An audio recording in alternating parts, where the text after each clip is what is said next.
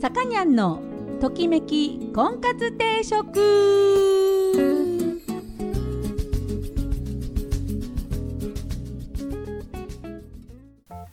はい、えー、皆さんこんにちは。さかにゃんのときめき婚活定食今週も始まりました、えー、私結婚相談所母大ジョーナーのさかにゃんでございます、えー、毎度お聞きいただきありがとうございます。今週もよろしくお願いいたします。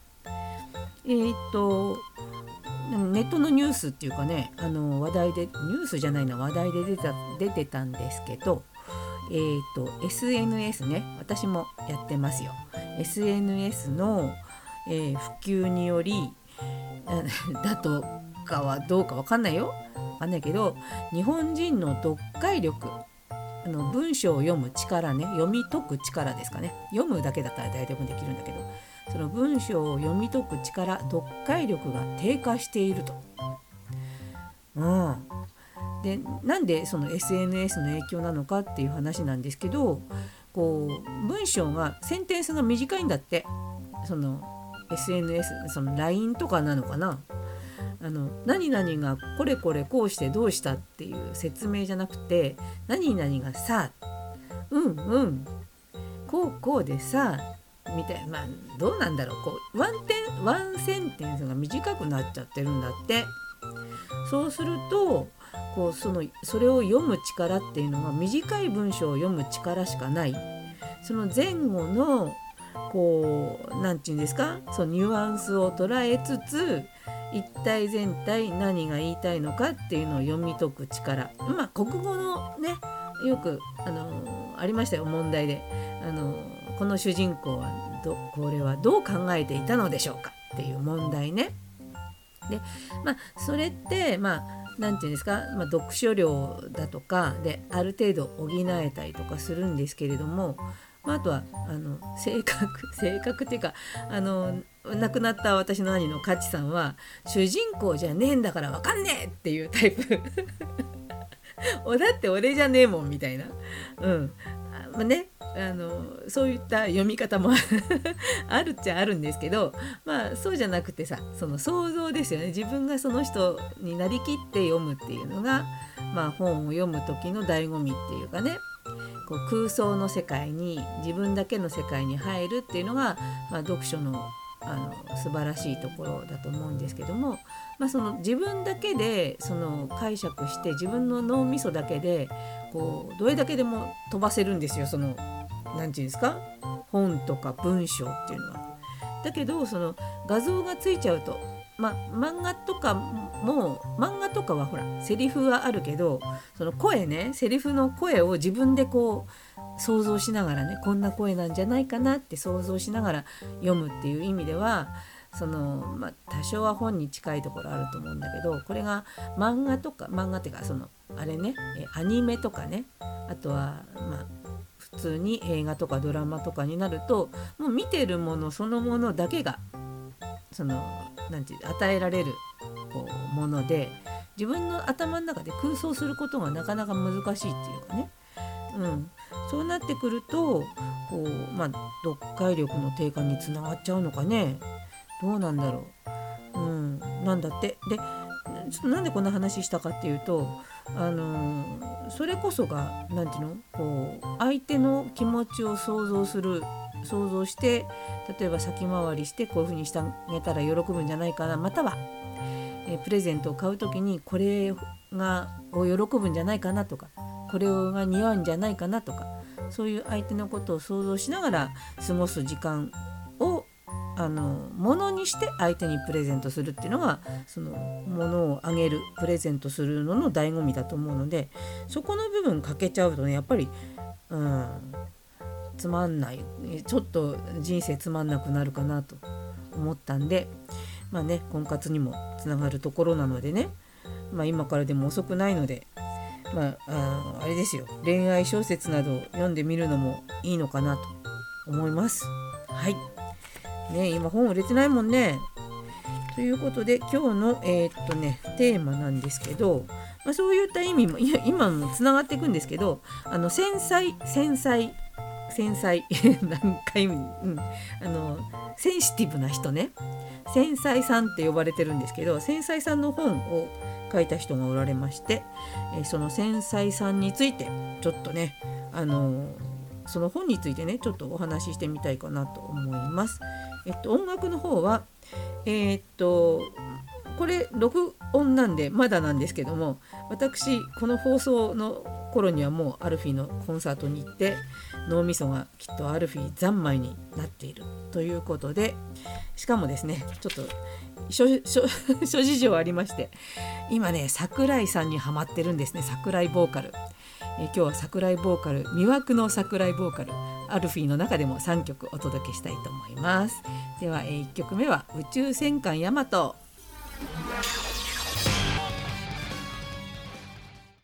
はい、トキコンです。今日の、まあ、婚活っていうか、まあね、テーマは繊細さん、センシティブな人。が、えー、もっとね、あのー、て言うんですかね、こう人のこと気にしないで生きていいんじゃないのっていう今度さっきは読解力がないっていうのはその相手のことをおもんばかる力がなくなるんじゃないかって話したんですけど逆です。気がつきすぎちゃう人。ね。をちょっと説明っていうかそのそういう本を出した人がいるんですよ。えー、っとですね。えー、っとタイトルが「気がつきすぎて疲れる」が驚くほどなくなる。繊細さんの本。繊細ってあのさっきから言ってます。センシティブね。あのの人の本。が、えー、出まして、えー、これがですね7万部 ,7 万部を超えるベストセラーになってるそうなんですね。でどういうことかっていうと相手の気持ちを考えすぎて自分の意見が言えないであるとか冗談交じりの些細な一言を受け流せずぐさっと来てしまうとか定時で帰れる簡単な仕事でさえぐったり疲れてしまうエピソードが当てはまる人が繊細さんなのかもしれないということなんですよ。であのまあその繊細であるがゆえにすごい辛いですよねその人の顔色を見ながら生活するわけだから。でそういう人がですねこう今の世の中ね、さっきも言った SNS とかでお友達申請された時に、まあ、断れない、ね、まあ、なかなかでも断れないよね。でそれがですねあの感じる力が強すぎるもんだからあの自分にとっていいものだけじゃなくてあの辛いとか痛いとか思うもの全部キャッチしちゃうんですよその何？気持ちが分かりすぎるゆえに。そうすると何て言うんですか？こう世の中を、これ書いてある通り読みますと、えー、周りの人たちに気を使うし世の中のルールを守ろうとする。厄介なのはいいものと痛いものを同時に感じ取った場合生き物として危険を避けるために痛いものの方に意識が向いてしまう。だからあのあれです。例えばですねあの飲み会に誘われました。で断れないんですよ。ね、であの疲れるんですそれで。うん、であの例えばえー、とですね乗り気がしないなら断ればいい。それが断れない乗り気がしないなら断ればいいんですよ。はいねそれができないっていうのがそのあれなんですよその人付き合いに疲れる要因ですよ。あのよく言います今いるんですよ。人人付き合いが苦手とか人付き合いが疲れるとか。それは何でかっていうとその意見の強い人私みたいに 自分の思いを言っちゃう人の意見に流されて自分がそうじゃないと思ってるのにそれに従っちゃう。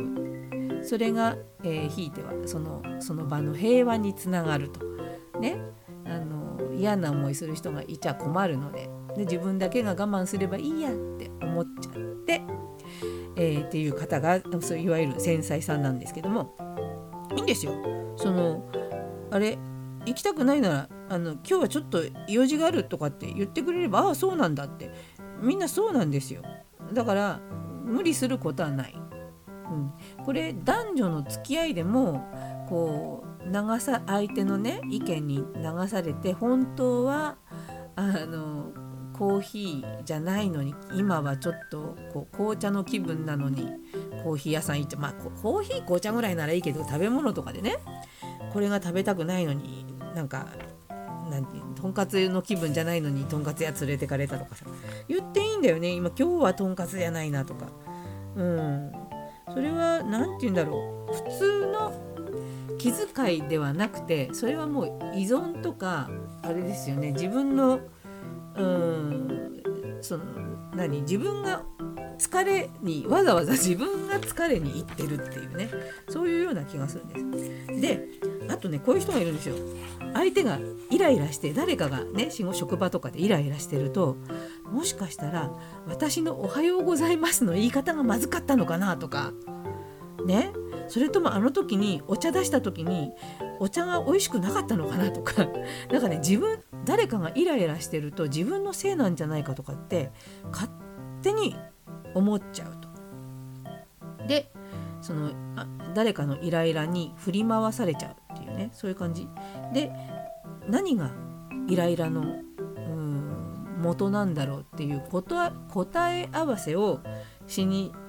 行くらしいんです。たださすがに仕事中にもしかして私のせいでイライラしてますかって聞くのは余計はあみたいな感じになるわけだから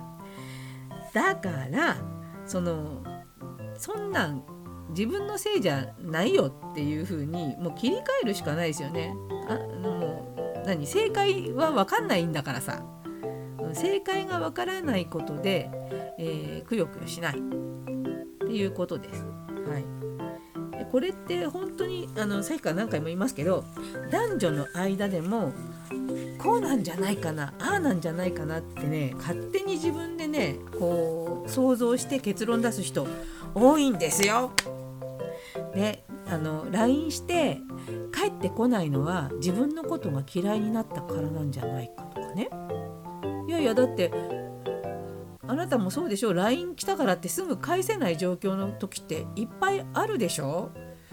うん、その何て言うんですか？あと忘れちゃ返すの忘れちゃうこととかだって普通にあるんですよ。ね？だからその些細なことでその何て言うんでしょう。ありもしない心配をするなっちゅうことですね。うん、で ごめんなさいね。話が長くなってますね。でどうすればいいのかっていうあのこの人の結論めいたこと、まあ、本を買って読んでいただければいいんですけど、えー、自分の本音に気づきましょうと。で、えーと、こうするべきと感じることはこうすればいい。うん、あの 周りに流されていたのだということに気づく本なんですよその繊細さんがね。うん、だからもうんですよ我が道を行っていただければね。うん、で協調性っていうのは流されることとは違いますよ。うん、協調っていうのは共に共ね共にだから共に相手も自分もが協調です。うん、なんで自分も半分ね意見言っていいんですよ。はいというわけで、えー、今日は、えー、音楽はジ・アルフィ協調性の、えー、権現みたいなお方々でございます。の、えー、桜井ボーカルの曲を今日は特集しております、えー、2曲目はコンプレックスブルー。愛だけ悲しすぎて。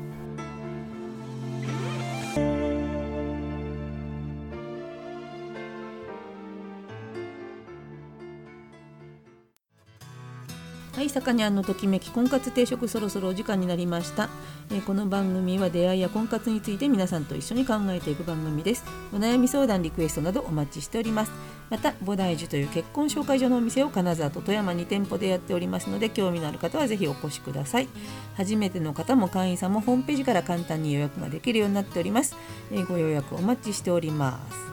またですねあの菩提樹は年末年始だけお休みいただきます。えゴールデンウィークもお盆もあのあれですよねお休みなく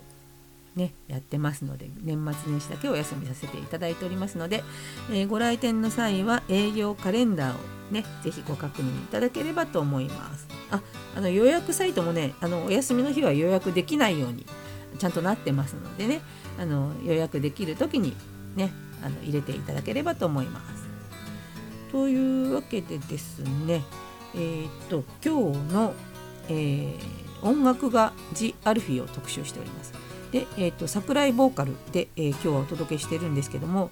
えーと、最後にかけるのは、えーと、サイモンガーファンクルの、えー、明日にかける橋」えー、ブリッジ・オーバー・トラブルズ・ウォーカーウォーターですね、えー、これを桜井さんがもう素敵にカバーしております、えー、このねあのあれですよ。力強いボーカルの曲ばっかりあれですね。あのメリーアンとか、えー、星空のディスタンスであるとか割と力強めの曲をあの、まあ、得意とはしてるんですけどもこういったしっとり系の曲であるとか先ほどの「コンプレックスブルー」みたいなちょっとねあの切ない感じの曲であるとかそういうのも得意としておりまして是非えアルバムなどを買っていただいて、えお楽しみいただければと思います。